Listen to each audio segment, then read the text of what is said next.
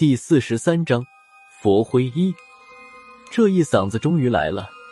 我明白过来时，已经来不及扎进水里，就觉得心脏一阵紧缩，跟着脑子开始眩晕起来，眼看我就要倒在温泉里。就在这时候，就听见一声尖利的狼啸。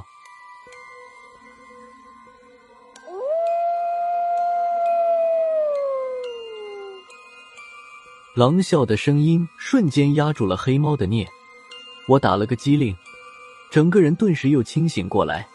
但是经过这一下刺激，我的身子发软，还是一屁股坐在了温泉里。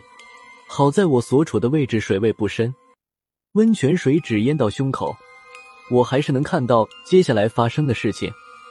白狼虽然压住了黑猫的叫声，但他还是晃着脑袋连连后退。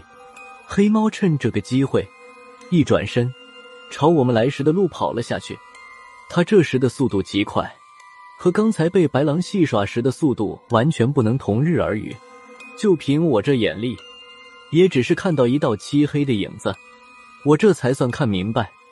感情刚才黑猫也没露实底，这还算是畜生吗？心眼动的比人还多呢。黑猫刚刚跑了出去，白狼就已经反应过来。他也顾不上脸上的伤痕了，一纵身向黑猫逃走的方向追了下去。只是眨眼的功夫，这一黑一白两道身影就在我眼前消失不见。这一切发生的极快，从我站起来看见白狼戏耍黑猫，到现在也就是二三十秒的时间。现在想起来，还有点怀疑刚才是不是真实发生的事情。我这时才想起来，水下面还有三个人。当下走到郝文明和蒙奇奇所在的位置，将他俩拉了起来，只留下孙胖子一个人在水里多反思一下数数的问题。郝文明和蒙奇奇对这个处理方法也没有反对。之后，我当着蒙奇奇的面和郝主任讲述了刚才发生的事情。刚说完，猫狗都跑出去的时候，就看见不远处的温泉水面有一个胖乎乎的小肉球浮了上来。它浮出水面之后。冲着我们一阵吱吱的猛叫，是财鼠。这个小东西竟然在水下待了一分多钟后还能自己浮出来。又想起来，它之前嘴里含着的白色毛发，好像和白狼身上的皮毛是一样的。那只白狼怎么会好端端的让财鼠在它身上拔下一撮狼毛的？没容我多想，这只肥耗子已经一路狗刨游到了我身边。它仰着小脑袋，竟然张嘴咬住了我的衣角。将我朝孙胖子潜水的地方拖去，我看得乐了，从水里将财鼠捞起来，放进我的上衣口袋里，之后再过去将孙胖子从温泉下面捞了起来，可憋死我了！孙胖子露出水面之后，仰脸躺在温泉岸边一阵狂喘，我口袋里的财鼠直接跳到水里，游上岸后，跑到孙胖子的身上，伸出舌头在他脸上舔了几下。虽然孙胖子被耗子舔了，但并没有感觉到一点恶心，看得我还有一点羡慕的感觉。回民调局之后，得找个会看相的给他看看。孙胖子上辈子是干什么的？倘若是驯养动物的驯兽师之类的，还能说得过去。财鼠也就算了，就连传说中的聂也对他恋恋不舍的。要是刚才他和黑猫一起过去，不知道凭着他的人格魅力。能不能和那只已经是隐白的白狼再擦出点什么火花？孙胖子缓过来之后，爬起来对我说道：“拉子，现在是什么情况？你也和那只赖皮狗呢？”说话的时候，他坐在地上，将湿衣服脱了下来，拧干之后重新穿上，顺手又将财鼠装进了口袋里。我将白狼和黑猫的事情又说了一遍。孙胖子听完之后。看着他们跑出去的那一条路，直发愣。就在这个时候，那条路的方向突然传来了“轰”的一声巨响。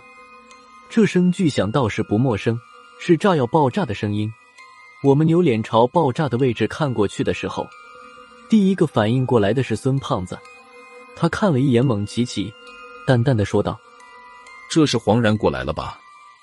不是我说，动静够大的。”这阵爆炸声响过后。我们四个人竖着耳朵听了半天，也没有听到第二声爆炸响起。要只是黄然和张之言，倒是好说了。不管他俩还是那只白狼，两方谁被炸着都是好事。但是和黄然一起的还有破军，他可不能出什么危险。看蒙奇奇的样子，他应该也是这么想的。只是人物应该要颠倒一下。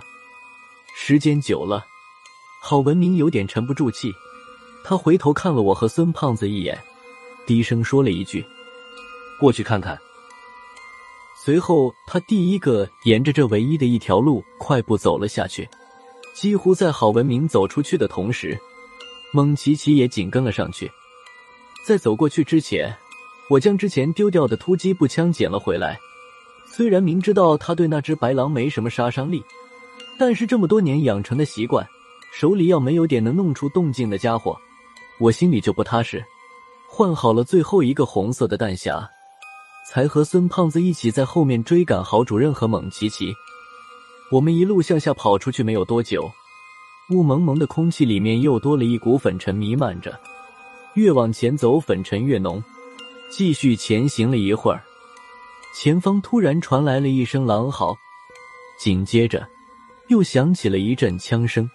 这阵枪声又密又急，是突击步枪的声音无疑，中间还穿插着几声霰弹猎枪开枪的声音。